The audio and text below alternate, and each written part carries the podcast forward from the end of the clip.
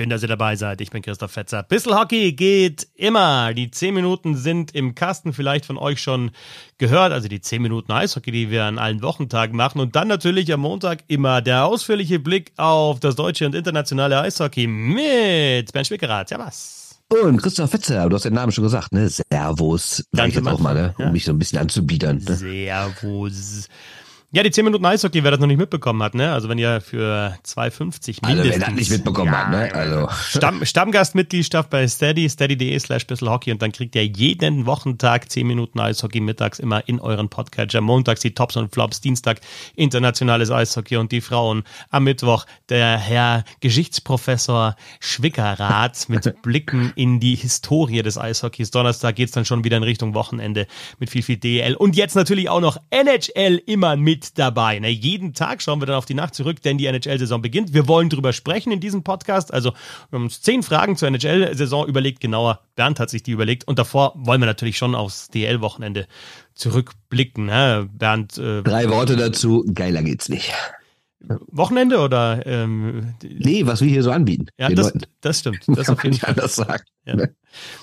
Ähm, wir haben es in den 10 Minuten Eishockey schon angesprochen, so Eisbären Berlin, natürlich jetzt Tabellenführer, ein Top auf jeden Fall.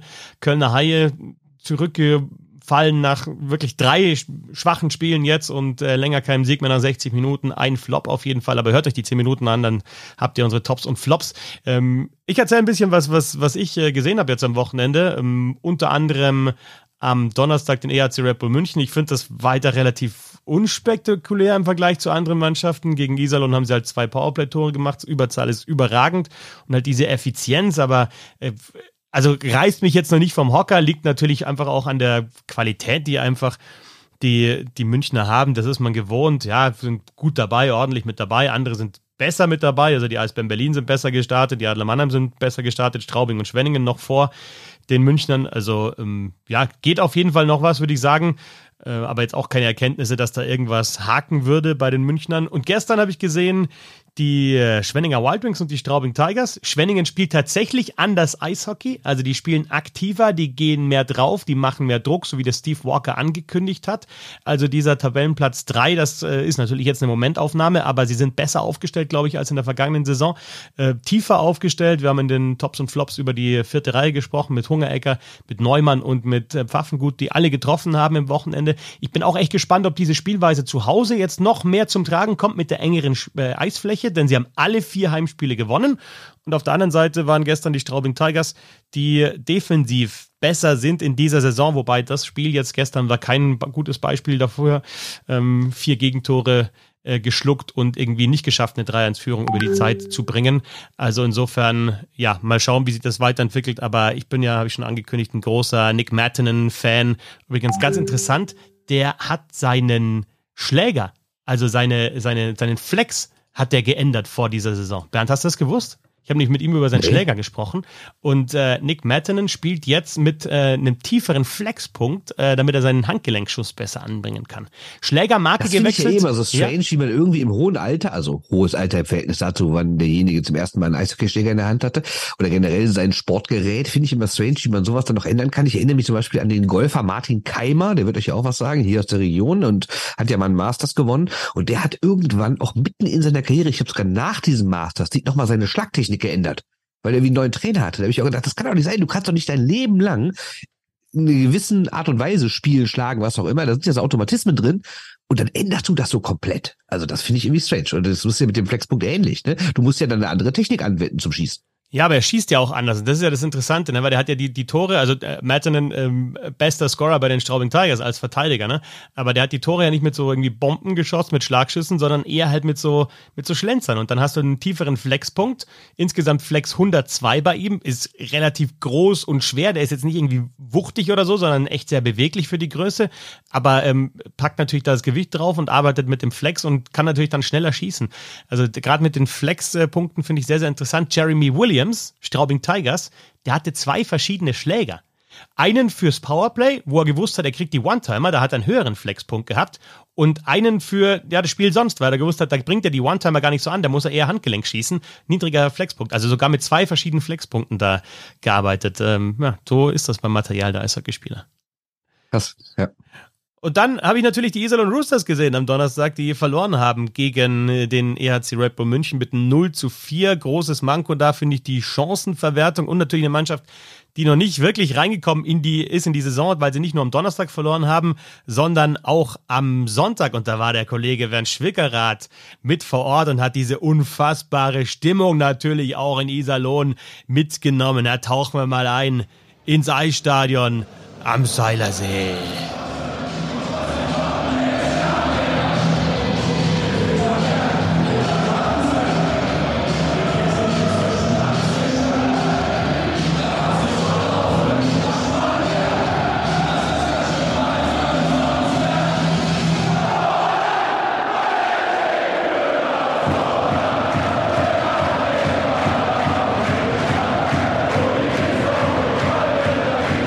Ja, während Sauerland äh, für dich, äh, habe ich mir sagen lassen, die beste Hymne der kompletten Liga da, wenn die ausgehen. Absolut. Ja?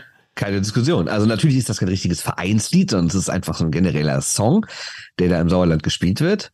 Aber ich muss sagen, es gibt nichts Besseres, weil er halt diesen Schreimoment hat. Das ist nicht nur so eine getragene Hymne, sondern geht auch richtig ab. Und ich sag's immer wieder, ne? Also Iserlohn, beste Atmosphäre für mich der ganzen DL. Und das war auch gestern so, obwohl man sagen muss, dafür, dass es ein Derby war, und auch natürlich von der Tabellensituation her vielleicht halt natürlich nicht vorentscheidend am neunten Spieltag, aber schon ein wichtiges Ding für die nächsten Wochen.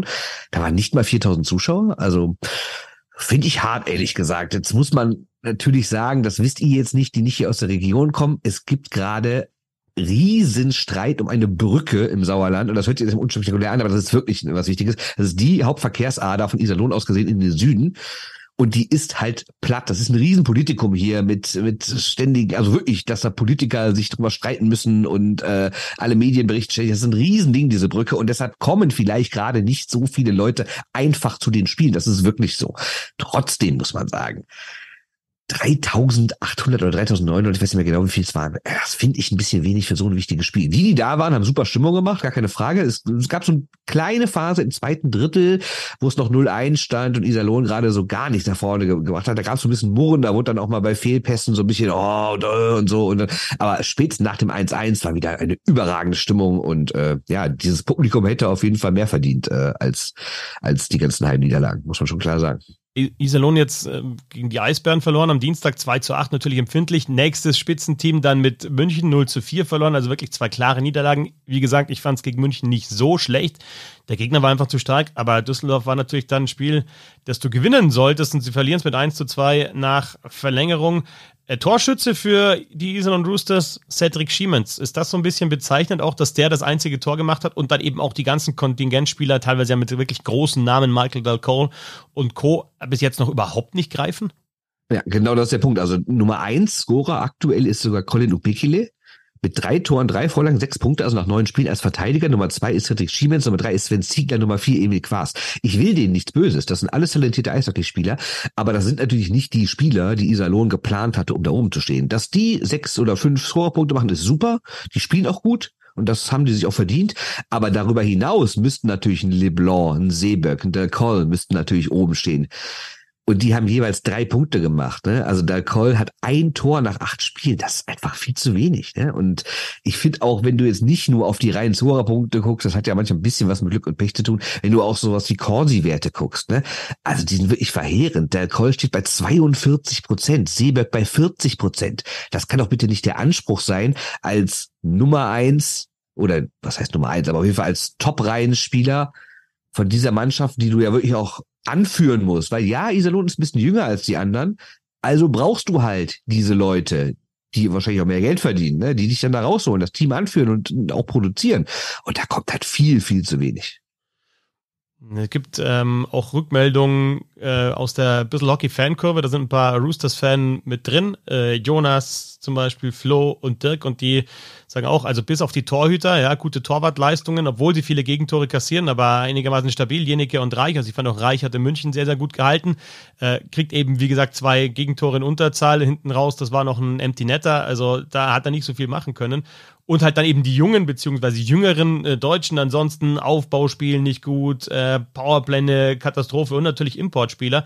Mir ist am Donnerstag ähm, Mitch Elliott aufgefallen, positiv, der ein paar ganz gute Offensivaktionen gehabt hat. Denke aber kein Vergleich mit jetzt zum Beispiel Ryan O'Connor, der natürlich auch ein anderer Spielertyp war.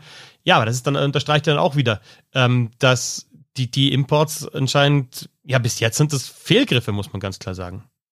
Ja, jetzt muss man natürlich auch zugeben, Hubert Labrie, der Kapitän, äh, ist verletzt. War ja, nur, am ersten, ja. nur am ersten Spieltag dabei, seitdem nicht mehr gespielt. Und jetzt haben sie ja neu geholt, Bretton Gormley. Ähm, der hat gegen Düsseldorf am Sonntag gar nicht so einen schlechten Eindruck gemacht. Hat ja, ich meine, er war das, drei Sekunden vor Schluss die Latte getroffen oder den Pfosten. Jetzt muss man natürlich auch sagen, wenn das Ding drin ist, und da geht es wirklich um, um zwei Zentimeter, dann gewinnen die das, dann ist es die Story, du hast den letzten geschlagen, du hast endlich zu Hause gewonnen, kurz vor Schluss das Tor und dann auch noch dein neuer Mann. Das wäre natürlich eine super Geschichte für Iserlohn gewesen. Aber das Ding geht halt nicht rein. In der Verlängerung kriegst du dann das Gegentor und verlierst das auch gegen Düsseldorf, die ja aktuell wirklich gar nichts raffen. Ähm, ja, das ist wirklich eine harte Situation, Iserlohn. Und nachher war das Publikum auch wirklich erbost. Ne? Also die haben äh, wirklich gegen das eigene Team gepöbelt. Natürlich jetzt nicht alle, aber da gab es schon Leute, die haben richtig das eigene Team angepöbelt. Ähm, auch wer an diejenige danach im Interview bei Magenta gesehen hat, ähm, das sah wirklich sehr, sehr frustriert, äh, frustriert aus.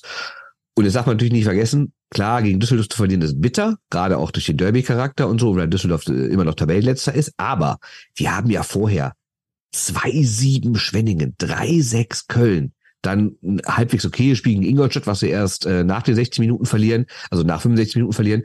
Und dann hast du auch noch Berlin 2-8. Das heißt, du hast im Schnitt ja irgendwie sechs Tore pro Heimspiel kassiert und warst auch zweimal schon nach fünf Minuten oder sechs, sieben Minuten eigentlich raus, weil du da schon drei, vier Null zurückgelegen hast. Ne? Und das ist natürlich schon eine harte Nummer für das Publikum natürlich auch zäh, wenn du dann noch irgendwie 50 Minuten Eishockey guckst und weißt, es geht hier um gar nichts mehr. Und wenn wir uns die ganzen Statistiken anschauen, gibt es da nicht so viel Anlass zur Hoffnung, weil äh, Offensive schwach, da ist nur die DEG dahinter noch.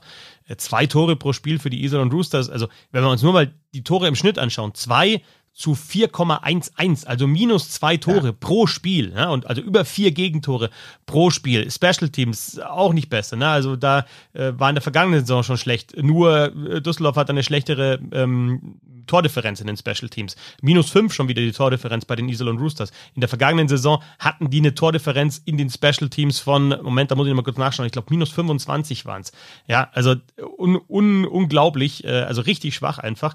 Ähm, ja, und äh, Ja, und ich finde es auch bei 5 gegen 5 so ein bisschen bieder. Ne? Ich meine, die spielen gestern zu Hause gegen den Tabellenletzten, der, der, der mit Minus-Selbstvertrauen, nicht mehr mit kleinem Selbstvertrauen, sondern mit Minus-Selbstvertrauen da ankommt. Und die ziehen sich immer zurück, die spielen so, also die machen keinen Vorcheck, sondern die ziehen sich zurück und greifen erst ab der roten Linie an, hoffen dann halt auf äh, Puckgewinne und schnelles Umschalten. Das klappt auch mal, dann haben sie mal einen Konter und eine Chance und sowas. Aber das ist mir alles zu passiv, zu bieder. Es wird auch fast immer tief gespielt, hinterher, Klassiker, Scheibe zurück zur blauen Linie, Schuss vor dem Tor abfälschen und wühlen. Ja, das so ist auch das Tor gefallen, muss man zugeben. Ne? Schiemens hat so den Puck drin gehalten, ne? fährt dann vors Tor und fälscht einen Schuss ab. Das kann mal klappen, aber das ist mir insgesamt als Spielidee ein bisschen zu wenig, ehrlich gesagt. Ja, habe mir gedacht, am Donnerstag, da haben sie genauso gespielt und ich habe mir da echt auch ähm, gedacht, am, am, Sonntag muss, muss das anders werden. Ne? Gegen München war das okay, machst die neutrale Zone zu, versuchst da das Tempo rauszunehmen, zwingst die Münchner auch dazu, tief zu spielen, ist oft echt gut gegangen. Also das haben sie wirklich geschickt gemacht in der neutralen Zone. Ich habe sogar mal gesagt im Kommentar, ja, am Donnerstag wird es ein ganz anderes Spiel gegen Düsseldorf, da werden die Roosters auch aktiver sein und werden die anders spielen und höher äh, vorchecken oder früher vorchecken. Denkst du, ne? Also, also das ist die Leute wieder belogen, ne? Ja, genau, ja, so, so, so, macht man das als, als Kommentator. Ja, genau.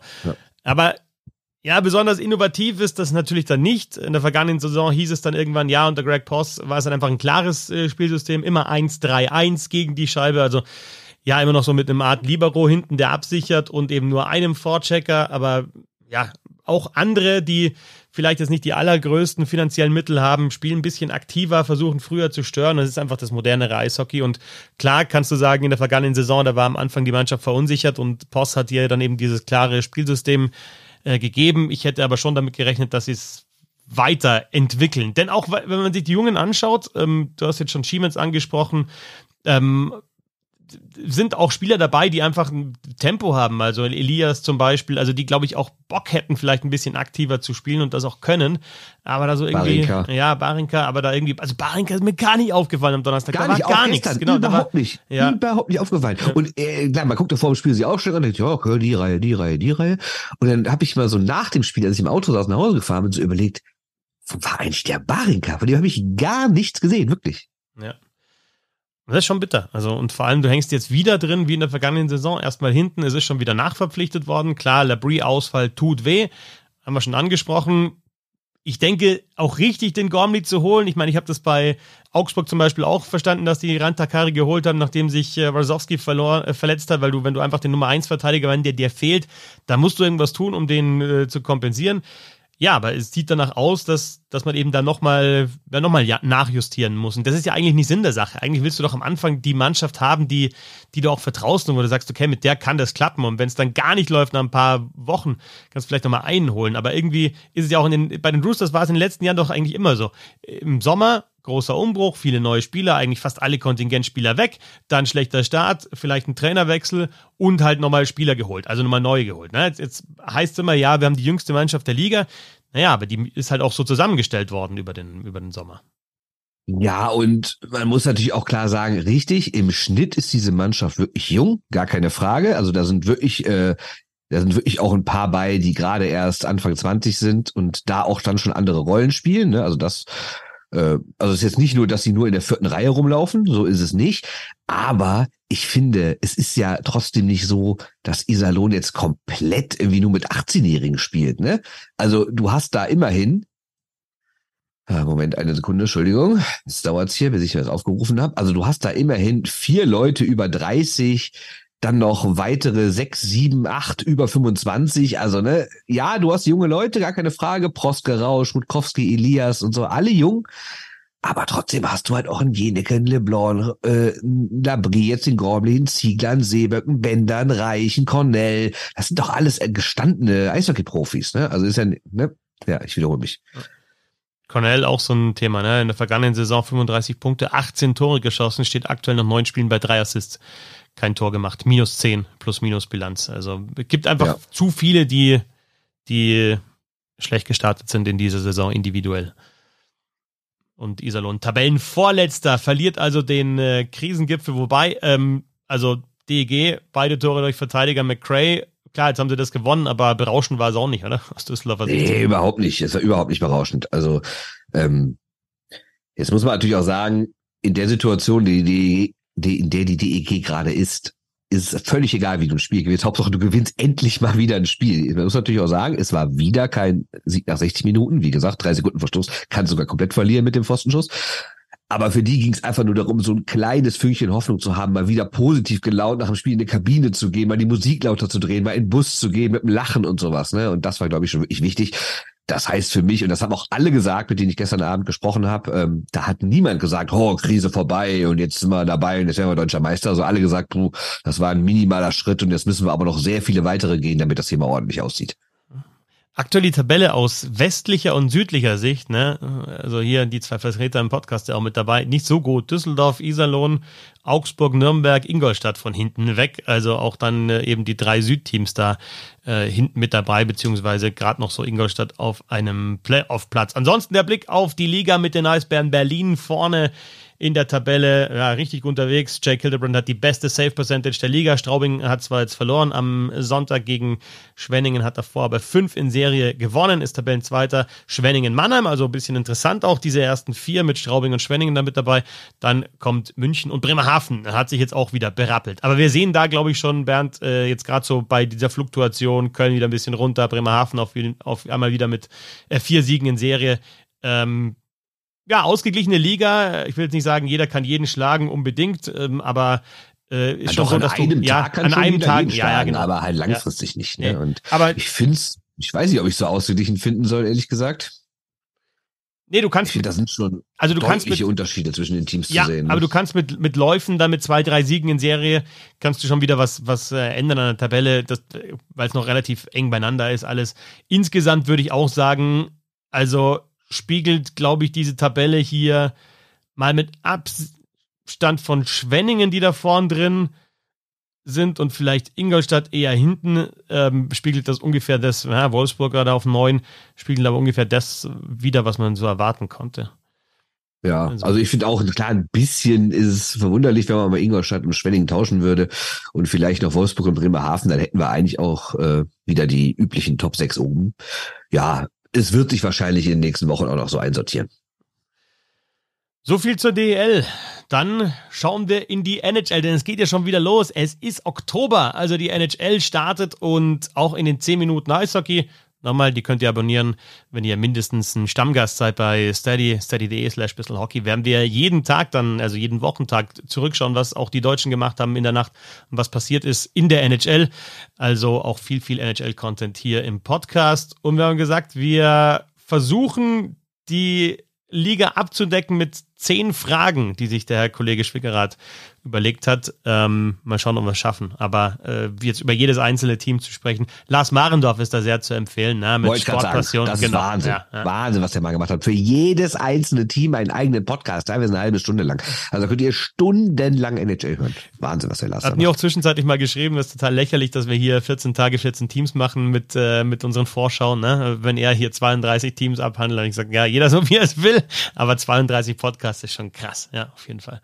Also ja. da der genauere Blick auf die Teams. Ja, äh, gehen wir doch durch, durch, durch die zehn Fragen, die du dir überlegt hast. Ja, gucken wir erstmal ein bisschen zurück. Erste Frage ist einfach, was ist die größte Story des Sommers gewesen? Möchtest du anfangen? Ja, ich würde auf jeden Fall, die ist gar nicht so lange her, ne, Mike Babcock, äh, die Entlassung, also ohne überhaupt ein Spiel gecoacht zu haben für die Columbus Blue Jackets. Wir haben das auch hier thematisiert im Podcast. Ähm, aufgedeckt durch die Spitting Chicklets, beziehungsweise Paul Bissonette, der da was gesteckt bekommen hat von dem Spieler, der hat erzählt dann im, im Podcast, dass eben Mike Babcock ähm, die Spieler dazu gebracht hat, ihre privaten Fotos zu teilen und eben junge Spieler vor allem da nicht so ganz zufrieden waren damit. Dann äh, ging das relativ schnell, dass sich auch die NHLPA eingeschaltet hat und dann Mike Babcock tatsächlich schon wieder Geschichte war bei den Columbus Blue Jackets. Das war so jetzt mal abseits vom Sportlichen und all dem Trara, auch um Connor Bedard, auf den wir später noch kommen. So finde ich die Story aus, aus dem Sommer. Ja, wäre auch meine Top-Story gewesen. Ähm, ganz klar, also dass da äh, einer der meist dekorierten Coaches der Welt nach Jahren wieder zurückkommen darf und dann direkt wieder entlassen wird, weil er wieder Scheiße baut, das ist natürlich Wahnsinn. Ähm, dann gehe ich mal auf meine Ausweichstory. Ich finde so ein bisschen ähm, das Gerede über die Boston Bruins krass. Wenn man so überlegt, da ist eine Mannschaft, die hat vergangene Saison die historisch beste Hauptrunde der NHL-Geschichte gespielt. Dann Bergeron und Krejci hören auf, dann gibt's noch ein paar Leute, die gehen, also unter anderem Leute, die sie halt vorher zu Deadline geholt hatten, wie so Betusi, All of Hathaway und sowas. Dann ist der Hall weg und auf einmal redet man von Boston, also wie gesagt, das historisch beste Team der NHL-Geschichte Liga gibt es seit 1917. Und auf einmal heißt es von vielen Leuten, die kommen gar nicht in die Playoffs. Äh, das finde ich schon krass. Also das zeigt wieder mal, wie ausgeglichen diese Liga ist. Natürlich auch notgedrungen durch die Gehaltsobergrenze. Aber äh, finde ich schon heftig, wie man, wie man innerhalb von drei, vier Monaten sowas von abstürzen kann. Das war dann, ja. Aber du hast natürlich recht, Babcock ist die Hauptgeschichte. Wobei bei den Bruins würde ich jetzt schon noch, also du hast die angesprochen, die nicht mehr da sind. Das sind einfach, die, ist halt einfach die, die Schlüsselposition ja, mit der Center-Position, äh, wo sie da eben Krejci und Bergeron verlieren und mit Bergeron einfach den dominierenden Spieler dieser Organisation seit dem Stanley Cup Gewinn, also für über ein Jahrzehnt, also und erst natürlich auch ein Riesenleader in der Kabine. Klar, dieser Absturz dann von Stanley Cup Container beziehungsweise beste Mannschaft der, der Liga in der Hauptrunde zu, ja mal schauen, ob sie überhaupt in die Playoffs kommen, gibt es glaube ich auch sonst in keiner Liga einfach, dass du so von einem Jahr aufs andere deutlich schlechter bist oder andersrum ja auch deutlich besser, kann ja auch mal passieren. Ne, auch eine auch eine, eine Story auf jeden Fall. Und, und sonst ähm, haben wir ja in den zehn Minuten mal über Marty Walsh, den neuen ähm, Leader der, der NHLPA, neuen Vorsitzenden der Gewerkschaft gesprochen. Da gibt's ja auch so ein paar Themen, die noch, äh, die er noch angreifen will. Also ähm, Trainer Babcock habe ich jetzt schon in dem Fall, also besseren Kontakt zu den Spielern habe ich angesprochen. World Cup of Hockey ist ein Thema, Olympia ist ein Thema für die NHL. Pride Night jetzt auch, hat es jetzt nochmal ein Schreiben gegeben von der NHL, weil die gesagt haben, es war nicht klar genug oder so missverstanden. Also dürfen, man darf schon solche Sachen machen, aber halt nicht jetzt irgendwie im, im Umfeld der Spiele. Mal schauen, wie sich das weiterentwickelt. Also das sind so alles Themen abseits des Eises, die wir natürlich auch weiter verfolgen. Ja, also zweite Frage. Wer oder welcher war denn der beste oder der schlechteste Trade in der Sommerpause. Und da fange ich mal mit an, das kann ja nur Erik Karlsson sein. Äh, also natürlich muss man sagen, äh, die Penguins sagen damit quasi, wir wollen jetzt noch drei Jahre alles versuchen und was danach kommt, ist uns erstmal egal. Also vielleicht werden sie langfristig davon überhaupt nicht profitieren und vielleicht klappt es ja auch gar nicht, vielleicht verletzt er sich direkt, vielleicht kommen sie auch so einfach nicht in die Playoffs. Aber grundsätzlich die Idee zu sagen, wir haben hier Herrn Crosby, wir haben hier Herrn Malkin, wir haben hier Herrn Letang und die haben noch so und so viele Jahre und für die laden wir jetzt immer richtig auf und dann holen sie den Verteidiger, der letztes Jahr über 100 Punkte gemacht hat und machen mit Letang und äh, ich weiß nicht, ob sie jetzt wirklich zusammenspielen werden, wird sich zeigen, aber zumindest Powerplay-mäßig natürlich der absolute Wahnsinn, einmal Letang und einmal Carlson zu haben. Wir haben sogar in der Preseason, habe ich jetzt gesehen, sogar bei einem Spiel mal zusammen in einer ja. Überzahlformation gespielt. Mike Sullivan hat angekündigt, dass die zusammenspielen sollen. Ja. Ja? Also dann hast du halt Malkin Crosby, Carlson und Letang in einer Powerplay-Formation. Das ist, ja, das ist ja so ein bisschen so Computerspielmode, ne? Also das ist schon pervers. Und ja, das ist für mich der ganz klar dickste Trade. Ob er langfristig auszahlt, weiß ich. Ich weiß noch nicht, ob er sich kurzfristig auszahlt, aber rein mal so vom Entertainment-Faktor her ist das für mich der krasseste Trade überhaupt. Ja, also hatte ich auch. Und dann ist aber immer die Frage bei mir, was ist ein schlechter Trade? Also ich habe mir da mal einen rausgepickt mit nicht ganz so großen Namen. Also ich finde zum Beispiel jetzt irgendwie so das Gehabe ähm, um Ryan Reeves bei den Toronto Maple Leafs, also wie der dann auch auftritt, also dass er dann natürlich dann seine Sprüche macht bei diesem, keine Ahnung, bei diesem Golfturnier hat er mal einen Spruch gemacht, dass, dass irgendwie so Sachen wie Radke Gudas äh, scheißt den Torwart zusammen, nachdem er das entscheidende Tor gemacht hat, Florida Panthers oder dieser Blick, der ja durch Social Media auch gegangen ist, sowas wird es mit ihm nicht mehr geben und die erste Aktion, die er dann hatte, ist halt einfach äh, in der Preseason, dass er einen über den Haufen fährt und also mal schauen, ob das den Maple Leafs hilft, aber so das so groß zu machen, dass ein 36-Jähriger, der einfach auch nicht besonders gut Eishockey spielen kann, ähm, jetzt auf einmal da diese Franchise rumreißen soll. Also da habe ich große Fragezeichen, ehrlich gesagt. Logisch müssen die vielleicht ein bisschen anders äh, Eishockey spielen in den Playoffs, aber da, da hilft, glaube ich, einer eher wie Tyler Bertuzzi, der halt hart ist, aber halt auch noch besser Eishockey spielt als Ryan Reeves und besser scored. Also das ist für mich so ein Trade, den ich nicht so nachvollziehen kann. Aber so einen richtig schlechten, äh, weiß ich jetzt auch nicht. Hast du tatsächlich einen, wo du sagst, du hat eine Mannschaft komplett verloren oder was ist für dich ein schlechter Trade? Nee, ich hätte jetzt auch eher den genommen, aber ähm, jetzt gar nicht, dass ich denke, dass er die Mannschaft schlechter macht oder sich viele dafür abgegeben haben, sondern auch aus, aus diesem Grund, weil äh, dieses ganze Reeves-Thema für mich mit zu viel Positivem aufgeladen wird. Ne? Also du gewinnst doch heutzutage nicht mehr, weil du solche Leute im Kader hast. Klar, der tut dir jetzt vielleicht auch nicht weh, aber irgendwie zu sagen, das ist unser unsere größte Aktion in der Sommerpause gewesen, weiß ich ehrlich gesagt nicht. Äh, ja, sonst gibt's noch einen, da bin ich mir nicht ganz sicher. Also Pierre-Luc Dubois ist ja von Winnipeg nach Los Angeles gegangen. Jetzt muss man sagen, einerseits haben die Kings jetzt wahrscheinlich das beste Center-Trio der Liga. Du hast Kopitar, du hast Dano und du hast Dubois. Also das ist schon wirklich Wahnsinn, wenn du die drei auf deine ersten drei Reihen verteilen kannst. Das ist ja sogar so krass, dass gleichzeitig Quinton Byfield immerhin Nummer zwei Pick vor ein paar Jahren und galt als Top-Center, jetzt gar nicht mehr Center spielt, weil sie ihn gar nicht mehr als Center brauchen. Das ist am Flügel ja, deswegen ähm, einerseits natürlich super, andererseits du gibst dafür Ayafalo ab, Viladi, Kupari und noch äh, ein Second Round Pick. Also boah, ich bin mir nicht sicher, ob das langfristig den LA nicht ein bisschen wehtun wird, was sie da alles abgegeben haben. Ja, und ähm, natürlich auch mit, mit, mit Cap äh, zu tun, aber wenn wir gerade vorher über die Boston Bruins gesprochen haben, äh, was die für Taylor Hall bekommen haben, äh, Ian Mitchell und Alec Regula für Taylor Hall Klar, der hat 6 Millionen Cap-Hit, der Taylor Hall, aber also da haben die Boston Bruins, denke ich, schon auch ja. verloren einfach, ne? Diesen Trade. Finde ich auch, ja. absolut. Und ja. noch interessant natürlich aus deutscher Sicht der Trade von Leon Gawanke zu den San Jose Sharks ist jetzt schon ein bisschen her. Haben wir auch thematisiert, schon während der Weltmeisterschaft, dass er sich bei den Winnipeg Jets nicht wohlgefühlt hat. Äh, da auch gesagt hat, da geht er nicht mehr hin. Dann wollte er eigentlich nach Mannheim. Dann haben sie ihn nach äh, San Jose getradet, die ähm, Jets. Und auch da ist er jetzt über den Waiver Wire gelaufen und ist erstmal in der AHL, wenn wir auch weiter verfolgen, wie es mit Leon Gawanke weitergeht. Also auch ein Trade aus deutscher Sicht. So ist es. Und dann sind wir auch fast schon beim Thema, denn unsere nächste Frage ist, hat Tim Stützle die Chance, also er hat die Chance, aber man schafft er es auch, die 100-Punkte-Marke zu knacken? Fang du wieder an, bitte. Kurze Antwort. Ja, ja, wird er machen. Also so wie er sich gesteigert hat jetzt in Macht den letzten das, Jahren, ja, ja ich mhm. glaube schon. Also ich meine, 90 waren in der vergangenen Saison, da fehlt ja nicht mehr so viel und es hat jetzt echt so gewirkt, dass ja, das, eine Zwischensaison war das natürlich nicht 39 Tore, 90 Punkte, aber es, also wenn du schaust, was er für eine Steigerung hatte zu der schon guten Saison davor mit, mit 22 Toren und 58 Punkten. Ich meine, das ist jetzt mittlerweile nimmt man es fast schon so als gegeben hin, ne? dass ein Deutscher dann über 20 Tore schießt oder über 30 oder über 50 will er in drei Seitel. Aber das hat es ja nie gegeben, fast nie gegeben vorher. Mal Marco Sturm und Jochen Hecht, ja, aber also, dass die Jungs jetzt solche Werte aufrufen und du sagst, ja gut, Stützle letzte Nacht wieder drei Punkte, so ungefähr. Bei Dreiseitel ist eh schon völlig Normalität. Und ich glaube, ja, also ich glaube, dass der die 100 Punkte knacken wird in dieser Saison, Tim Stützle. Oder glaubst du, dass, das, dass der wieder so ein bisschen so einen, äh, ja, einen Rückschritt macht dann? Also ich kann es mir eigentlich nicht vorstellen, weil erstens wird er immer besser, der wird auch körperlich immer stärker, der kriegt auch immer mehr Selbstvertrauen und ich meine, der ist eh ein Typ, der sehr viel Selbstvertrauen hat, wenn man ihn so, also das war ja schon vor Jahren, wenn man ihn noch in der DL gesehen hat. Also der Junge weiß, was er kann ich finde, er hat auch noch den richtigen Grad, dass es nicht ins Arrogante abdriftet. Ja, wir hatten bei der WM die Aktion, wo er da diesen Franzosen so ein bisschen lächerlich gemacht hat, wie bist du überhaupt nicht so auf, auf, äh, auf den Namen am Trikot gucken. Da habe ich auch gedacht, Junge, fahr runter. Ähm, aber grundsätzlich ähm, tut ihm dieses Selbstvertrauen, glaube ich, gut. Und wenn man sich jetzt die Testspiele angeguckt hat, also zumindest mal die Punkte, der trifft ja auch, wie er will, ist da mittlerweile der klare Nummer eins Center, ähm, ist auch so ein bisschen das Gesicht des Vereins, finde ich, ne? Ist so ein bisschen der Star in Ottawa mittlerweile. Noch vor Kitschak sogar.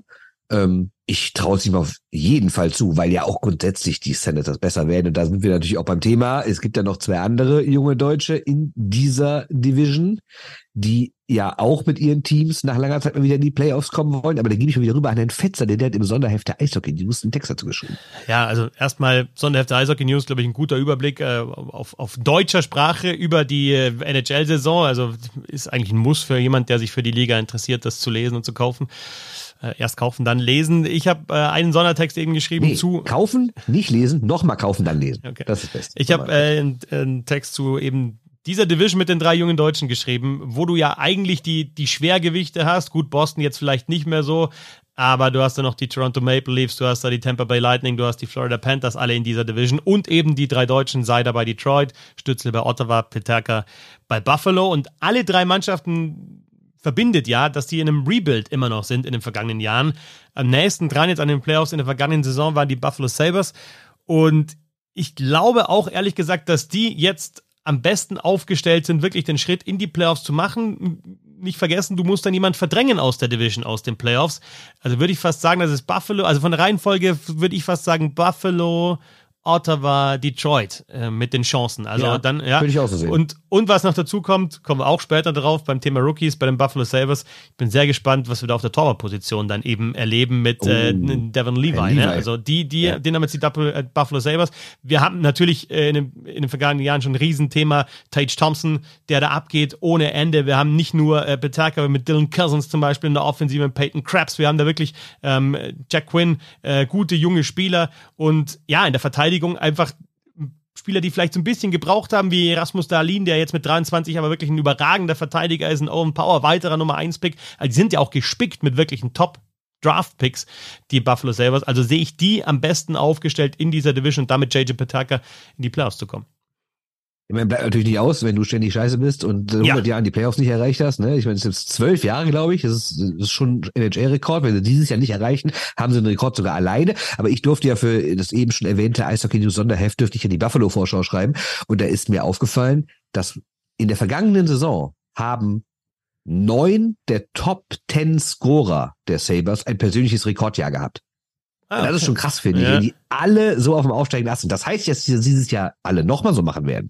Aber das ist ja schon mal eine ganz gute Voraussetzung, weil die auch alle so jung sind. Da ist ja kaum einer irgendwie mal über 30, abgesehen von Skinner. Und erinnern wir uns, wie wir alle über den Vertrag gelacht haben vor ein paar Jahren, weil er einmal diese 40 äh, hatte, danach abgeschützt. Der ist jetzt wieder voll da. Also selbst der ist fast seinen Vertrag wert, muss man ja mittlerweile sagen. Ja. Aber auch ganz interessant, weil alle immer über Tage Thompson natürlich reden. Äh, ja, sehr interessant, dass eben auch andere, vielleicht jetzt nicht auf dem Niveau, das Tage Thompson hat, aber auf andere halt einen riesen äh, Sprung gemacht haben. Und äh, Skinner, wie angesprochen von dir, 33 und 35 Tore in den letzten äh, beiden Jahren, nachdem er die zwei Jahre davor, nach seiner 40-Tore-Saison, nicht ganz so gut gescored hat, aber 30 plus jeweils jetzt für Buffalo. Ja, also, die nächste Frage. Welches Team mit zuletzt tieferen Playoff-Runs kann am ehesten den Cup holen? Und da reden wir über Devils, Rangers, Hurricanes, Panthers, Stars. Also es gab ja wirklich diverse Teams, die, also grundsätzlich muss man ja sagen, in der NHL gibt es ja immer nicht diesen einen Meisterkandidaten. Es gibt ja aktuell wahrscheinlich mehr als zehn Teams, die legitim in die Saison starten können, mit dem Anspruch, Meister werden zu können. Aber es gab ja schon Teams in den letzten Jahren, die immer mal wieder weit gekommen sind, teilweise ins Halbfinale oder sogar mal ins Finale, aber es hat nicht so ganz geschafft haben. Und jetzt hat die Frage, wer von denen ist denn dieses Jahr dran? Also von denen, die halt noch nicht ganz weit gekommen sind. Und ich finde, also wenn man zumindest aufs Papier guckt, haben die Hurricanes die beste Mannschaft. Jetzt muss man aber auch sagen, was ist mit den Rangers, ne? Die ja vergangene Saison, wo, bei, bei denen es ja nach diesem verkündeten Neuaufbau eigentlich nur bergauf ging aber dann letztes Jahr zum ersten Mal so ein kleines Negativding war. Ne? Auch diese Verpflichtungen zur Deadline mit äh, Kane und Tarasenko haben irgendwie nicht funktioniert. Äh, ja, ich bin gespannt. Was ist mit den Devils? Äh, ganz junge Mannschaft, die eigentlich sogar einen Schritt weiter ist als die Rangers, muss man mittlerweile sagen. Ne? Und es gibt nicht wenige Leute, die sagen, die Stars machen's. Und da dürfen wir nicht vergessen, dass die Panthers letztes Jahr im Finale waren. Ne? Also, und dann gibt's aber auch noch so Teams mit Colorado und Tampa, die letztes Jahr, die letzten Jahren Meister geworden sind, oder den aktuellen Meister aus Vegas, dann gibt's noch die Edmonton Oilers, also ich, nicht zu vergessen die Toronto Maple Leafs, also es ist wirklich schon krass, finde ich, wie viele Mannschaften dieses Jahr Meister werden können. Ja, aber das ist ja eigentlich immer so in der NHL, oder? Also du hast so zwei, drei Top-Favoriten vielleicht und manche kristallisieren sich dann auch heraus, die dazukommen, aber also das sind dann, dann doch öfter mal eine Handvoll und was ich ganz interessant finde bei diesen Teams aus dem Osten, die du angesprochen hast, ähm, hier, äh, Harmon Dale, ähm, über The Athletic hat gepostet, welche Teams haben die, die beste Verteidigung? Elite, da sind die Carolina Hurricanes mit dabei, zusammen mit Avalanche, mit ähm, Vegas und mit den Boston Bruins, Bruins. Also eine sehr, sehr gute Verteidigung. Dann hat das NHL Network ja in dieser Saison die Top 50 Spieler gewählt ähm, da waren drei Devils drin, mit Jack Hughes auf 11, mit Nico Hischi auf 38 und mit Dougie Hamilton auf 50 und sogar vier Rangers-Spieler unter den Top 50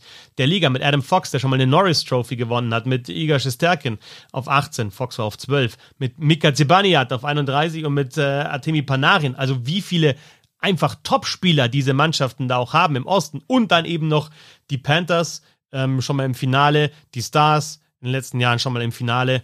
Ja, ich kann es dir nicht sagen, wer da am besten aufgestellt ist. Also Hurricanes, würde ich sagen, haben noch die meiste Erfahrung und sind am, sag ich jetzt mal, am, ja, am längsten zusammen und äh, sind schon öfter weit gekommen. Es war nicht so, dass sie einmal halt weit gekommen sind und das so ein Flug vielleicht war. Deswegen wäre ich vielleicht auch am ehesten bei den Hurricanes. Wobei ich da irgendwie den Zweifel habe, ob die den allerletzten Schritt dann äh, so gehen, weil es halt auch in den ja, letzten Jahren nicht geschafft haben. Ja, auch Verletzungspech, da ist so ein Zwetschnikow ausgefallen ja. oder sowas, ne? Also, ja, also ich finde, also ich finde rein vom Papier her äh, werden die mal wieder dran. Äh, richtig starke Mannschaft, guten Trainer auch. Ne?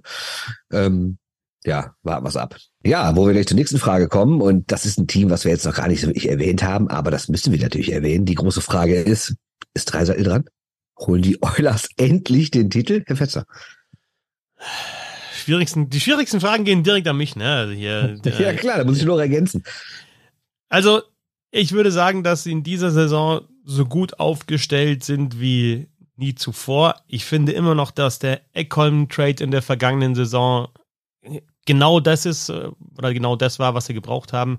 Übrigens, der war bei, war bei Merrick und Friedman, 32 Thoughts. Ich glaube, im Interview müsst ihr euch an, äh, anhören. Unglaublich super Typ eigentlich. Also erstens merkst du gar nicht, dass das ein Schwede ist, so wie der spricht. Also ich würde nicht, nicht erkennen, dass das kein Muttersprachler ist. Also ja gut, das merkst du an aber auch nicht mehr. Ja, das stimmt. Ja. Also aber er wirklich extrem eloquent und das, was er sagt, hat wirklich Hand und Fuß und erklärt so seine Spielweise auch und ja, was ihm wichtig ist und dass er das auch geschafft hatte, bei den Oilers zu zeigen. Also äh, extrem wichtige Verpflichtung in der Verteidigung und ja, die bauen natürlich den Sturm weiterhin rum um Dreiseitel und um McDavid.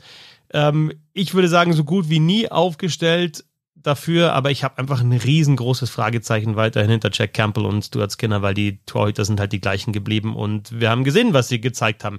Nicht, dass es Pfeifen sind, aber es sind halt, ähm, ja, es ist nicht der Torwart dabei, mit dem du normalerweise weit kommst. Vor allem, wenn du dann doch in der Offensive oder die müssen, glaube ich, nochmal anders spielen als in den vergangenen Jahren. Noch mehr Fokus auch auf die Defensive legen. Vielleicht müssen sich auch McDavid und Dreiseitel in der, in der Weise nochmal ein bisschen ändern und ein bisschen weniger scoren bisschen schneller wechseln. Die Themen, die wir schon hatten in den vergangenen Jahren, ich will es jetzt gar nicht nochmal aufzählen.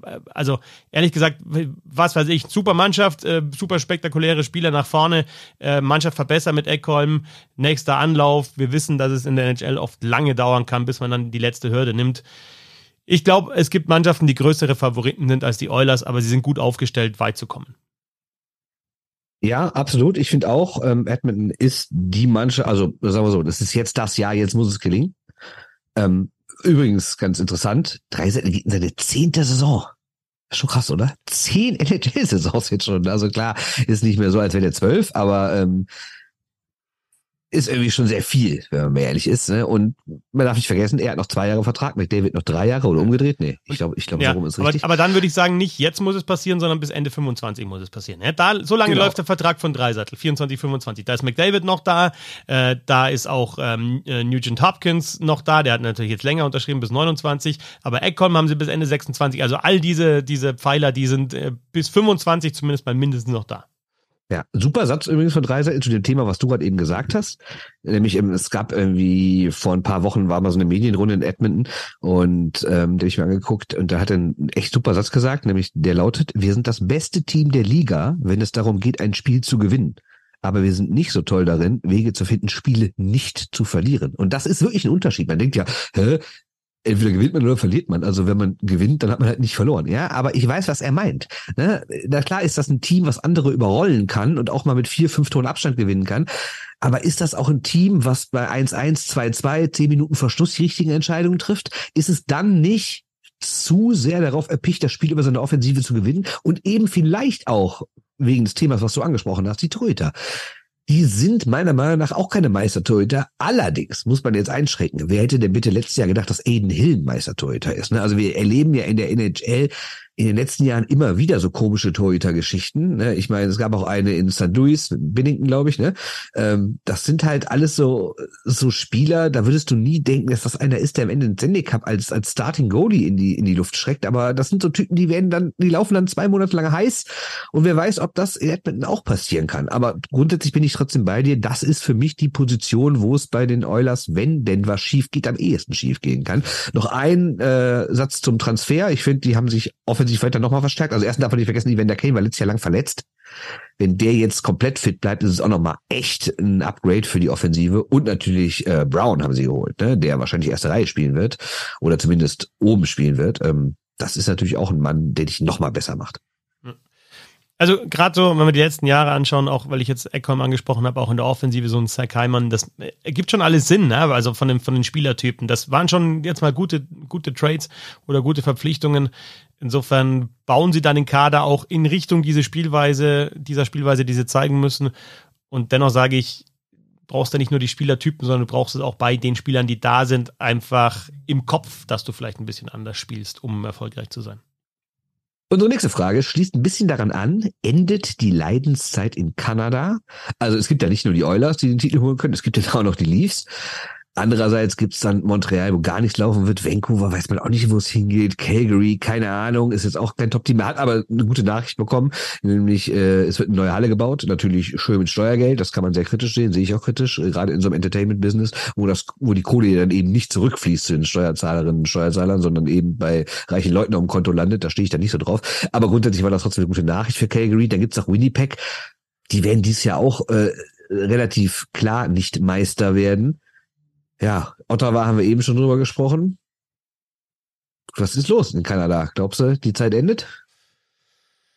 Also, es gibt ja teilweise Prognosen, die sehen die Maple Leafs gegen die Oilers im Finale, was ja jetzt äh, passieren kann. Ich sage nicht, dass es passieren wird, aber es ist eine Möglichkeit, also jetzt auch nicht komplett unwahrscheinlich.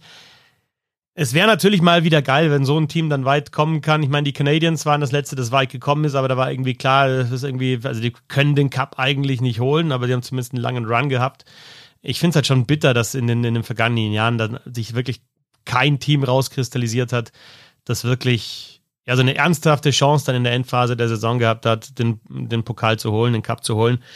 Ähm, ja, Maple Leafs und Oilers sind die mit den größten Chancen und bei den Maple Leafs, gut, da haben wir natürlich schon einen großen Umbruch ähm, auf der, auf der GM-Position. Ähm, wir haben mal weiter den gleichen Head Coach mit Sheldon Keefe und wir haben natürlich die gleichen, den gleichen Core ähm, wie in den vergangenen Jahren. Und ich meine, in der vergangenen Saison war es knapp. Also manchmal gehört auch ein bisschen Glück dazu, dass die Maple Leafs halt da vielleicht nicht gehabt haben. Sie haben zumindest mal eine Runde überstanden, aber dann ähm, halt an Florida gescheitert. Insofern, so knapp war es jetzt auch ja, da war es nicht drei knapp. Runden gewinnen müssen, um Meister zu werden. Ne? Also, Nee, es war, aber du hast, bist halt wieder in eine Mannschaft reingelaufen und in einen, heißen Torwart in dem Fall halt, ne, gegen die Florida Panthers. Du, es gibt eigentlich bei den Maple Leafs jedes Jahr irgendwie einen anderen Grund. Entweder es sind die, die Lightning, die halt einfach zu stark sind, an denen nicht, äh, du nicht vorbeikommst, dann überstehst du mal die erste Runde. Ähm, Also ich glaube, es ist weiterhin ein Kampf für die Maple Leafs, da auch wirklich den allerletzten Schritt nochmal zu machen. Aber ich denke, das ist auf jeden Fall einer der Mitfavoriten auf den Stanley Cup. Jetzt auch einfach, solange da dieser Core da ist, ähm, ja, sehe ich die da als, als Kandidaten. Und von der Spielweise ja, her. der ist ja auch nochmal verbreitert worden. Ne? Ja, das genau, will ich ja. vergessen. Die haben Betusi geholt, Ja. der jetzt nicht der schlechteste ist. Dann Max Domi geholt, was natürlich die Geschichte ist, dass er als Kind schon Fan war, weil sein Vater da gespielt hat und sowas. Und er ist ja auch so ein bisschen wie ein Ryan Reeves, aber halt einer, der dazu noch Eishockey spielen kann. Also ich glaube, das war wirklich ein recht kluger Transfer. Und in der Abwehr, Jörn Klingberg, hm, offensiv überragender Mann, defensiv in den vergangenen Jahren natürlich nicht so geil, muss man sagen. Äh, mal abwarten, wie er in dem Team ist, was ja auch eher für Offensive als für Defensive steht. Wobei man sagen muss, in den vergangenen Jahren hatten, haben die Leafs sich ja auch zu einem starken Defensivteam. Es ist ja nicht so, als würden die nur nach vorne rennen und nur Tore schießen und sagen, was hinten passiert, ist uns egal.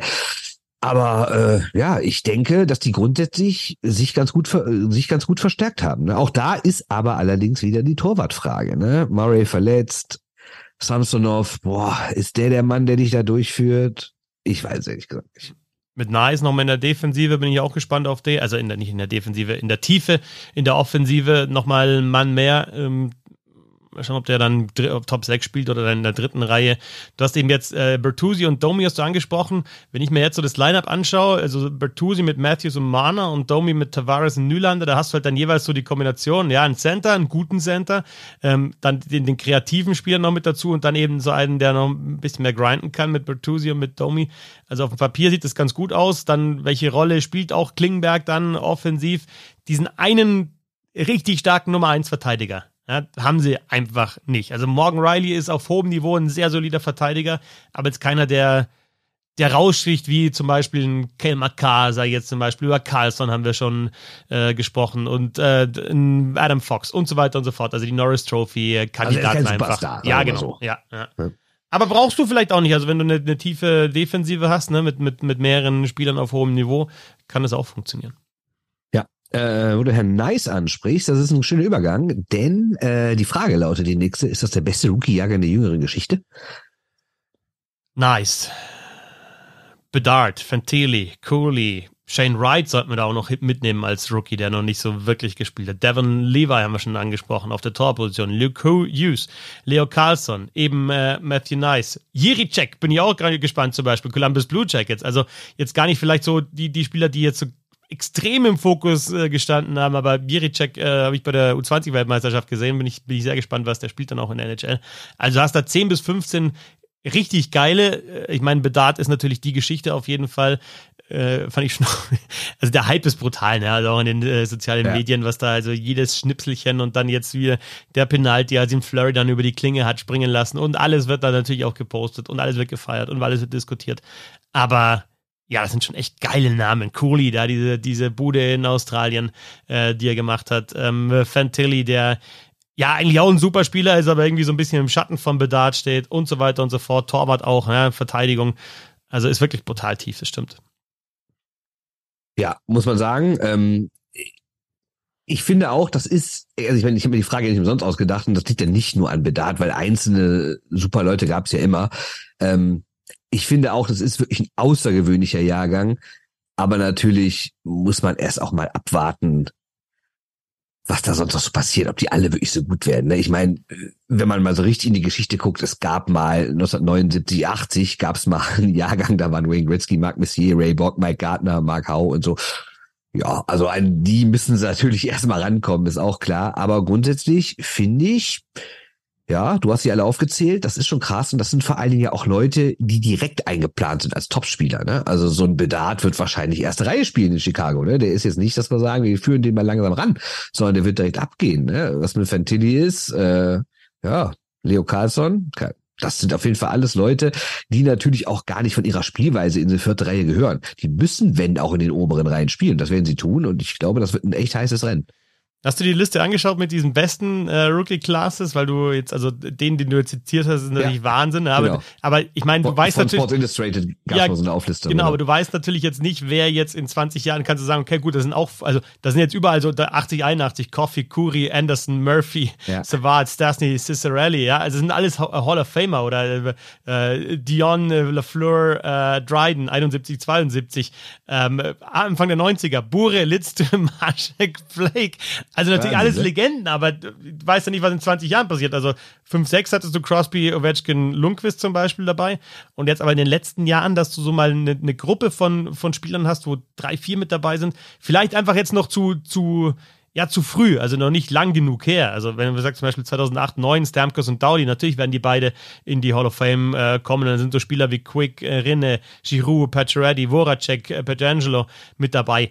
Ähm, ja, aber ich glaube, mit, mit auf dem Niveau können, kann, kann glaube ich, der Rookie-Jahrgang jetzt in dem Jahr mithalten, weil du halt einfach diesen Ausnahmespieler auf jeden Fall hast mit Bedard. Also hast McDavid plus praktisch. Ähm, ja, genau, aber du hattest ja McDavid auch plus Eichel, ne? Also es ist nicht so, als wäre der 2015er Jahrgang jetzt irgendwie schlecht gewesen. Ne? Und oder, oder gucken wir uns den 2004er Jahrgang, was da glaube ich an, ne? Nummer eins Ovechkin, Nummer zwei Malkin. Mhm. Auch ganz nett, muss man sagen. Ne? Also zwei solche Typen an eins und zwei. Also natürlich sind die Nummer eins Picks in der Regel auch gute Eishockeyspieler. Aber es gibt ja auch diverse Top 5 Picks, aus denen dann mehr oder weniger nichts wird, ne? Und zwei solche Stars auf eins und zwei hast du auch nicht immer. Wäre vielleicht mein Geschichtsthema für die 10 Minuten Eishockey am Mittwoch. Ne? Die besten Rookie Classes der NHL. Ja, vielleicht, ich überlege. Ja, ich kann sicher, was ich mache. Aber wir gucken mal. So, äh, auch daran anschließend so ein bisschen, äh, die Frage, werden die Arizona Coyotes jetzt irgendwie cool? Ne? Also ist natürlich ne, ein geiles Wortspiel. Cool, cool, ne? ja. Logen, ja, genau. Logen werden die cool. Logen. Hey, ganz stark, ganz stark, ganz stark. Aber nee, so ehrlich, äh, es gibt da genug Ärger um Arizona in den vergangenen Jahren, sei es die Halle, sei es äh, wie der Mitarbeiter umgegangen wird. Gab es ja mal einen großen Enthüllungsartikel bei The Athletic, dass da so eine toxische Arbeitskultur herrschen würde und Leute da reihenweise irgendwie gemobbt wurden und äh, und dann gekündigt haben oder gekündigt wurden. Dann natürlich sportlich eine Vollkatastrophe, aber muss man sagen, geht so langsam, geht's bergauf in Arizona? Hat man sich so ein bisschen arrangiert mit dieser 5000er Halle und wird vielleicht auch doch dann nochmal irgendwo eine neue gebaut, auch wenn das eine große Referendum dagegen sie ausfiel? Also vom Gefühl her war ja auch diese Mullet Arena schon so ein bisschen kultig rübergegangen, äh, kommen, finde ich, ja. Also, also, das haben sie eigentlich, ich weiß nicht, ob es dann vom, von der Franchise aus war oder einfach von den Fans, dann so noch das Beste draus gemacht. Ne? Also alle haben vorher gesagt, hey, was ist ein absoluter Witz, ne? in der Arena zu spielen in der NHL äh, geht gar nicht. Und dann haben sie es eigentlich eher gefeiert. Und ähm, natürlich jetzt mit, du brauchst so zwei, drei Spieler, die einfach auch spektakulär sind. Ich dachte, dass so Clayton Keller vielleicht äh, die, die, die Franchise auch ein bisschen rumreißen kann und auch sexier machen ich vor kann. vor Jahren ja. schon bei Weltmeisterschaften gesehen, mal gedacht, boah, das wird mal ein richtiger Star. Ja. Aber irgendwie, mh, hm, Weiß jetzt ist halt der nächste Anlauf mit Logan Cooley, ne? Also, also Clayton Keller ist mittlerweile 25, muss man auch sagen. Und ja. Cooley, aber die Frage ist, kann ein Spieler, der da reinkommt in die Organisation, kann der wirklich da das Image ähm, ändern? Weil, also gut werden die Coyotes auch nicht sein, ne? Also die werden vielleicht ein bisschen spektakulärer jetzt mit, mit Cooley oder deutlich spektakulärer, aber die werden nicht gut sein. Also die werden möglicherweise letzter oder zumindest in der Division letzter. Also das ist einfach keine gute Mannschaft. Und dann hast du dieses ganze drumherum. Ähm, ja, wenn du dann noch eine, eine Losing Culture hast, dann wüsste ich jetzt auch nicht, warum die Mannschaft cooler wird. Ja, vielleicht, weil sie halt nicht so viele Spiele gewinnen, dass es für, für, für irgendwie ein irgendwie gestecktes Saisonziel reicht aber weil sie halt vielleicht einzelne coole Aktionen machen. Also du siehst, vielleicht wird Cooley einfach äh, ein bisschen wie Sigris vor ein paar Jahren so ständig für Highlights sorgen. das meine ich so damit. Und dann ist das ja. so, vielleicht so eine ganz besondere Atmosphäre, so, so die jungen Typen in der College-Halle, so nach dem Motto, äh, mal ein bisschen sehr überspitzt dargestellt, spielt ein College-Team in der NHL, sagen wir mal so. Ne? Und ja. dass das irgendwie vielleicht ganz cool ist. Ja. Ne? Trotzdem, wir müssen natürlich auch grundsätzlich drüber reden, wer weiß, wie lange es den Club noch gibt. Und da sind wir beim nächsten Thema, Expansion. Es gibt wieder größere äh, Gespräche darüber. Salt Lake City will ja äh, anscheinend ein Team haben. Houston ist immer wieder dabei. Atlanta wäre dann zum dritten Mal dabei. Nicht bitte zu vergessen Quebec, die auch irgendwie immer in der Verlosung drin sind. Meistens gehen sie leer aus, aber also heißt, meistens immer gehen sie leer aus, aber ähm, theoretisch. Jetzt hat Batman, also der NHL-Chef, ja bei, nach der Sitzung in New York gesagt, dass sie durchaus in den nächsten Jahren noch wachsen wollen. Ne? Und dann hättest du wieder 34 Teams. Und einerseits natürlich ein gutes Zeichen für die NHL, dass es immer wieder neue Investoren gibt, die in die Liga rein wollen. Das muss man sagen, Seattle und Vegas waren in den vergangenen Jahren natürlich auch absolute Erfolgsgeschichten. Aber äh, es gibt anscheinend genug Leute, die sagen, wir können damit Geld verdienen, obwohl ja mittlerweile irgendwie das Eintrittsgeld wahrscheinlich irgendwie eine Milliarde Dollar sein wird. Das ist ja schon Wahnsinn. Also wie lange musst du gut Geld verdienen, dass sich diese Milliarde lohnt? Aber was ich negativ daran finde, ist, ist das nicht irgendwann zu viel? 34 Teams dann, also äh, ja, klar, es kommen 16 in die Playoffs. Das ist ja nicht so, als würden, ne, als, als wären das zu wenige Teams sozusagen, die dann nicht in die Playoffs kommen. Ne? Also das ist schon okay. Aber irgendwie denke ich mir manchmal, boah, das wird mir alles ein bisschen zu unübersichtlich mit 34 Teams. Ja, vor allem, wenn du schaust, also erstens mal Länge der Saison, gut, das kann man dann entsprechend anpassen, vielleicht wenn man mehr Mannschaften hat, aber werden dann auch nicht weniger Spiele. Und wenn du jetzt schaust, Coyotes haben wir drüber gesprochen, Blackhawks im Westen, nochmal elf Punkte weniger als die Coyotes. Also wie viele Teams einfach es gibt, die aktuell, wo vor der Saison klar ist, okay, das wird einfach nichts mit den Playoffs, die nicht das Niveau haben für die Liga. Sharks und Ducks in der Pacific Division und dann natürlich ähnlich im, im Osten mit den Canadiens, die abgeschlagen waren und äh, die Blue Jackets, die abgeschlagen waren. Also es gibt einfach Mannschaften, die es gibt nicht genug gute, genug gute Spieler, um diese Mannschaften dann zu füllen. Also wenn du jetzt nochmal sagst, du brauchst nochmal, wenn du zwei Mannschaften mehr hast, um die 50 Spieler, die dann kommen sollten, das ist ja immer die Diskussion bei der, bei der Expansion. Also dann eher vielleicht ja, austauschen ist halt auch nicht so easy, aber wenn du sagst, okay, Arizona, es wird nichts, dann geht vielleicht die Lizenz äh, woanders hin und äh, es bleibt halt bei 32 und es kommt dafür ein neues Team rein. Ja, ich finde auch 32, 16 eigentlich ideal, da kommt genau die Hälfte durch und du hast auch dann wieder ausgeglichene Divisions, weil wenn du jetzt 34 hast, dann hast du wieder zwei mit neun und so. Es ist da ja so gesehen auch schwieriger, in die Playoffs zu kommen, weil du ein Team mehr hinter dir lassen musst. Also, ja, also mir wird's irgendwann ein bisschen viel, ehrlich gesagt. Aber äh, wo du gerade die ganzen schlechten Mannschaften ansprichst, sind wir bei unserer nächsten Frage, äh, die ein bisschen ketzerisch gestellt ist. Äh, kann Nico Sturm schon mal für die WM planen? Also mit anderen Worten, sind die Sharks die Katastrophe, die wir erwarten und wer ist noch eine Katastrophe? Ich habe jetzt schon ein paar Mannschaften angesprochen, die in der vergangenen Saison schlecht waren und bei den meisten sehe ich jetzt keinen Grund, warum die deutlich besser werden. Also Ducks zum Beispiel in der gleichen Division wie die, wie die San Jose Sharks sind jetzt auch schon seit ein paar Jahren in diesem Rebuild drin, haben ein paar ganz coole junge Spieler. Also Trevor Seegers hat jetzt auch einen neuen Vertrag unterschrieben. Also, äh, sag ich jetzt mal, von den Spielertypen ordentlich aufgestellt für zumindest eine Mannschaft, die Spaß macht, teilweise, aber die Frage ist ja, wird es auch eine Mannschaft, die gut wird? Leo Carlson haben sie jetzt gedraftet, gedraftet neu bekommen. Ja, den habe ich äh, vorher auch bei den Rookies schon angesprochen. Also die haben ja eigentlich mit, äh, mit Carlson, mit ähm, äh, Mason McTavish, äh, mit Troy Terry, der ist jetzt schon ein bisschen älter, mit Trevor Seegers, aber alle Spieler, die sie hoch gedraftet haben und die sie ja wieder nach oben bringen sollen, aber ich sehe bei, bei, bei einigen Mannschaften da, um, ähm, das sind die, die ich erwähnt habe, halt die Frage, ähm, ja, wie kann da ein Turnaround kommen? Auch bei den Blackhawks zum Beispiel. Na klar, mit, mit Conor Bedard jetzt äh, geiler, richtig geiler Stürmer, aber der wird jetzt die Blackhawks nicht in die Playoffs schießen.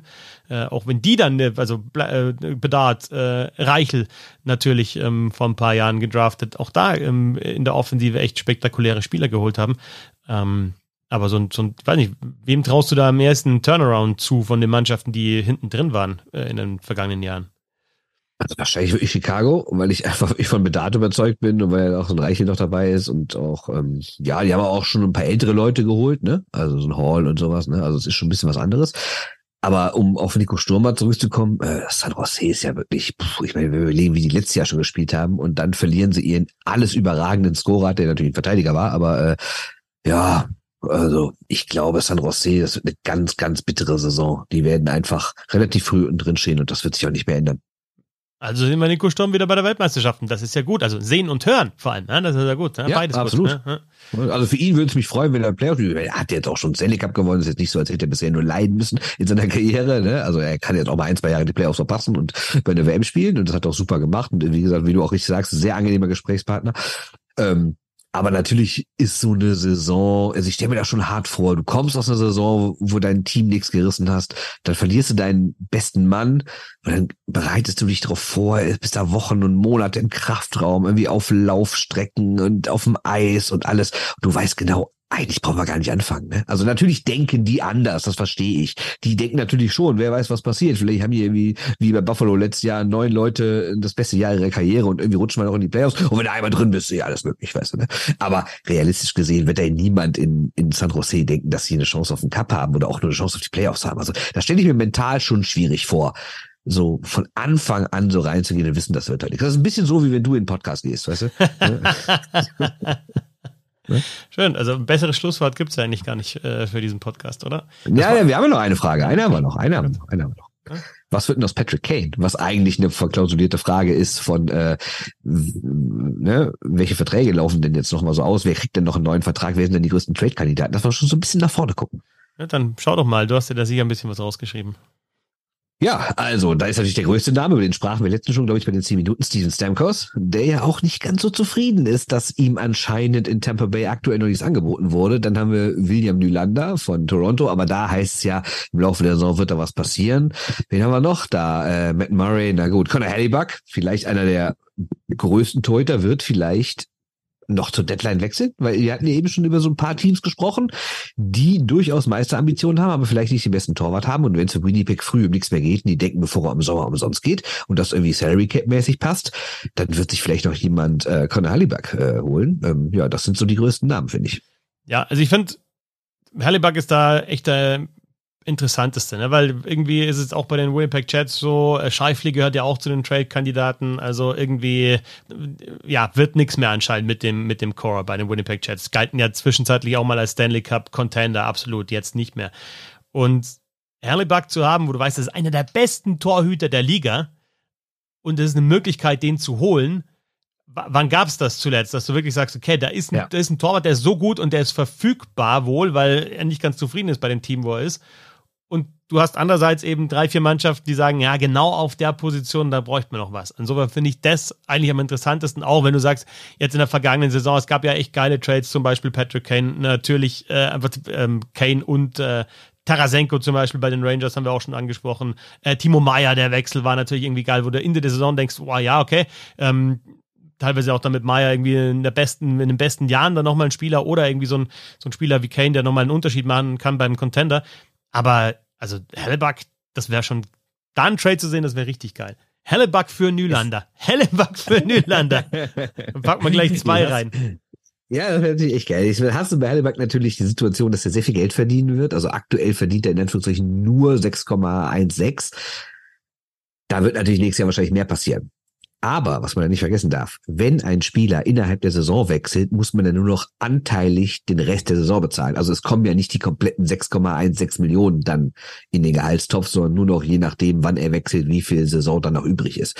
Das heißt, ich kann mir gut vorstellen, dass vielleicht sich sogar ein Team Halliburg schnappt und dann nur noch für so zwei, drei Monate behalten lässt und gar nicht davon ausgeht, dass er danach im Sommer grundsätzlich da verlängert, sondern einfach sagt, komm, du bist der Mann, der uns jetzt hier zum Cup führt. Also das fände ich echt mal interessant, wenn so ein Top-Goal, ich kann mich gar nicht erinnern, in den letzten Jahren, dass irgendeiner sich mal einen Superstar-Torwart für, für zwei, drei Monate geholt hat. Ne? Und ja. Gibson, mit Gibson wäre dann, also natürlich nicht auf dem Niveau von Hellebuck, aber wäre sogar noch ein zweiter Name, wo man sagen könnte, okay, man holt sich tatsächlich für den Cup-Round noch einen Torwart. Jetzt aber zur Ursprungsfrage. Patrick King, glaubst du, er findet noch einen Verein? Also ich finde es ein bisschen komisch, dass das, dass da so gar nichts passiert. Ähm, klar, muss man wissen, der wird auch nicht billig sein und der ist auch nicht mehr auf dem Niveau, auf dem er mal war, aber der ist natürlich trotzdem noch ein Spieler, der der Mannschaft besser macht, alleine durch seine Erfahrung und sowas. Das ist auch ein Typ, der Trikots verkaufen wird, also auch wirtschaftlich wird sich das lohnen. Ne? Deswegen ähm, bin ich mal gespannt, ob er nicht irgendwann auch sagt, ach komm, weißt du was, ich schreibe irgendwo für eine Million, ich habe eh genug in meinem Leben verdient, ähm, ich mache das einfach nochmal, um irgendwo vielleicht nochmal Meister zu werden. Ja, das war ja auch letztes Jahr das Ziel, das, also das ist ja nochmal sein Ziel nochmal, also eigentlich wollte ja, er ja bei den Rangers so der Vertrag, ne? Ja, war der alte Vertrag, ja, logisch, ja. Aber ähm, das war sein Ziel nochmal. Also sonst ist ja, also so aufzuhören wäre natürlich Wahnsinn jetzt. Ne? Du gehst von den Blackhawks weg, wo du die ganze Karriere gespielt äh, wirst, äh, hast und drei Stanley Cups gewonnen hast, entscheidender Mann warst und äh, in die Hall of Fame kommst, wegen dieser Karriere, äh, gehst dann zu den Rangers und sagst dann, ah, okay, hat nicht geklappt, oh, okay, dann lasse ich es halt ganz. Also dann hätte er einfach bei den Blackhawks Ende spielen können und sagen, okay, gut, bin raus. Also äh, denk schon, dass wir den sehen werden. Wo? Weiß ich jetzt nicht. Ne? Ich finde es auch, also jetzt so, es ist Anfang Oktober, Patrick Kane noch keinen Vertrag, komisch. Ja, ich meine, schönste wäre natürlich, wenn er in Buffalo gehen würde, wo er herkommt. Aber das ist natürlich kein Team, was jetzt zwingend Meister wird dieses Jahr. Und selbst mit Kane, also klar werden sie dann besser und dann, ja, ich traue denen die Playoffs zu, haben wir schon drüber gesprochen, aber er will, glaube ich, bei einem Team spielen, bei dem die wir eben aufgezählt haben, diese sieben, acht, neun, zehn Meisterkandidaten. Ja, ich finde äh, Wahnsinn. Mit zehn Fragen, äh, waren es vielleicht sogar elf, äh, hier schon sehr, sehr viel abgedeckt. Gibt es irgendein Team, über das wir noch gar nicht so gesprochen haben, was aber noch wichtig wäre? Ich, mir fällt jetzt im ersten Moment keins ein. Ich meine, Vegas ist halt einfach der Colorado Titel. haben wir kaum Ja, Colorado ne? und meine, Vegas. Ne? Also vor zwei Jahren Meister Tampa auch, ne? Aber ja. über Wasilewski, dass der fehlt, haben wir natürlich schon gesprochen.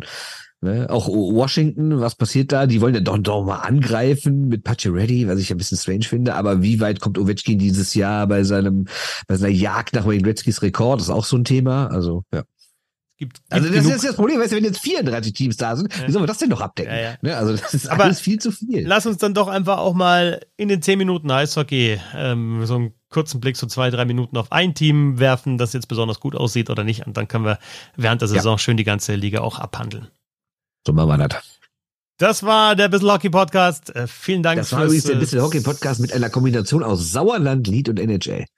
Ja, Das, das hat, dürfen wahrscheinlich auch die ersten sein weltweit, die das gemacht haben. über das Sauerland und zur NHL. Ja, gut, ist, äh, also so weit. Es ist einfach die große weite Welt. Ne? Also Einmal Sauerland, einmal NHL. Ja. Ja, und beides äh, Orte, wo viele Kanadier so unterwegs sind. Danke fürs Zuhören. Danke, Herr Mert Spickerath. Bis zum nächsten Mal. Tschö.